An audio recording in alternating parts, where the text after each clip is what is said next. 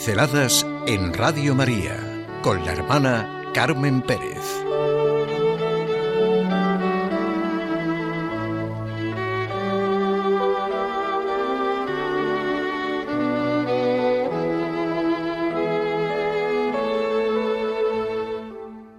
Perspectiva para ver la enormidad de sus dimensiones. Es verdad el dicho popular de que los árboles no dejan ver el bosque. Pero también es verdad que el bosque puede impedir ver la riqueza de cada árbol. Yo quiero ver los árboles, cada árbol en su riqueza de uno a uno, y la maravilla del bosque, desde la perspectiva de todo el bosque. Así descubriré tanto la belleza del bosque como la de cada árbol. Así conoceré mejor el bosque y los árboles. Para todo se necesita una perspectiva. El saber mirar y una mirada profunda que penetre la realidad de lo individual y de la totalidad. El bosque humano puede impedirme ver la persona, pero también puede darse un individualismo que me impida la auténtica visión de las personas. Esta es una de las aportaciones de la psicología de la gestal. Siempre vemos formas sobre fondos. Esto lo saben muy bien los creadores de publicidad.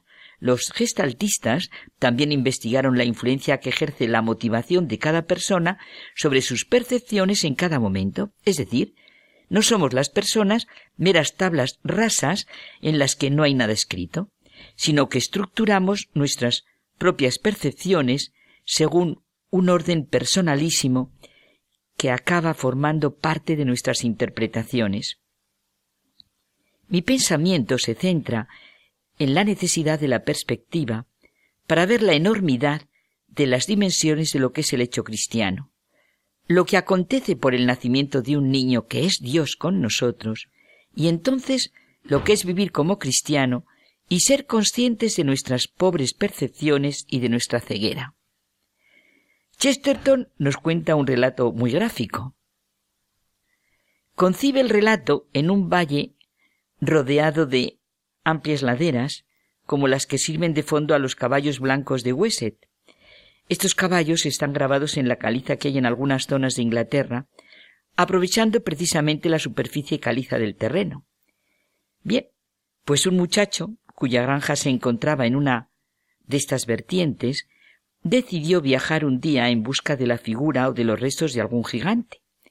Y cuando se hallaba a cierta distancia, volvió la mirada atrás y descubrió que su propia granja y jardín, que brillaban sobre la colina como los cuarteles y colores de un escudo, pues formaban parte de una especie de figura gigantesca, un lugar en el que había vivido siempre y que había pasado desapercibido a su mirada debido a su cercanía y a la enormidad de sus dimensiones. Es tan rico lo que sugiere que inmediatamente nos hacemos aplicaciones prácticas para nuestra manera de vivir y de ver. Con este relato, el autor nos quiere hacer conscientes de cuál será la mejor perspectiva para un cristiano, la mejor perspectiva para la fe. El muchacho, que vive en las tierras de su padre, o se aleja de ellas lo suficiente para verlas en conjunto, ve las cosas con claridad. Se necesitan las dos miradas. Es un hecho que la cercanía de nuestro hogar espiritual es la mejor condición para amarlo. Desde luego, el mejor juez del cristianismo es un cristiano. Y esta misma postura de encuentro, búsqueda, encuentro, lleva al joven a ver cómo en el lugar que ha vivido siempre hay una realidad que le había pasado desapercibida debido a su cercanía y a la enormidad de sus dimensiones. El problema es cuando se está en un lugar intermedio, atrapados por la penumbra de la controversia cristiana, y no se puede ser cristiano de verdad, al mismo tiempo que se es anticristiano. Se respira un aire de rebeldía, de obstinación, de crítica mezquina, de vida raquítica, de vida raquítica de fe y esperanza y de ausencia de caridad.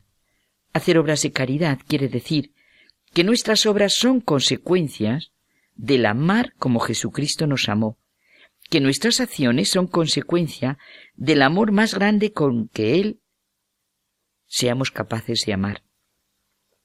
Hemos prostituido mucho la palabra caridad se vive algo de la sombra de la fe, pero se ha perdido la luz. El cristianismo mal vivido y mal conocido lleva a un rebote, a un resentimiento, a un agnosticismo agresivo y termina muchas veces en una animadversión porque realmente nunca se entendió el principio. No se vivió ni en el jardín ni la granja, ni tampoco se vio la enormidad de sus dimensiones. El joven, si vivía en la granja y su jardín, no veía su figura, pero al tener perspectiva reconoció la enormidad de las dimensiones del sitio donde vivía. Muchos de nosotros, que nos llamamos cristianos, nos hemos situado en un lugar de sombra de la fe que no tiene luz. Somos los que realmente hacemos daño al cristianismo por la ceguera de nuestra, de nuestra oscuridad, por la sordera de nuestros ruidos, por nuestras cojeras y parálisis. No hemos visto nuestro propio jardín ni la propia granja en la que podemos vivir. Nos pasa desapercibida la enormidad de sus dimensiones. Nuestra postura es bastante inoportuna y lo peor es que vivimos de tópicos que repetimos. Lo primero que tendríamos que vivir es de nuestro encuentro con Cristo, de nuestra relación vital de amistad con Él. Y luego poder contar lo que vivimos, lo que nos ha pasado, lo que nos ha sucedido por ser cristianos, por habernos encontrado con Jesucristo. Las expresiones de Jesús son de lo más gráficas. Id y contad a Juan lo que habéis visto y oído, o la enorme evidencia de que la luz da luz y la sal da sabor. Yo quiero descubrir mi propia granja y jardín, ver cómo brillan sobre la colina los cuarteles y colores de un escudo que forman parte de una especie de figura gigantesca.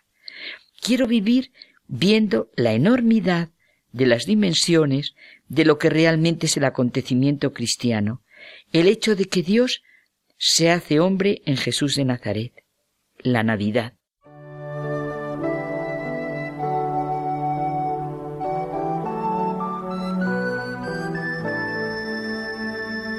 Pinceladas en Radio María con la hermana Carmen Pérez.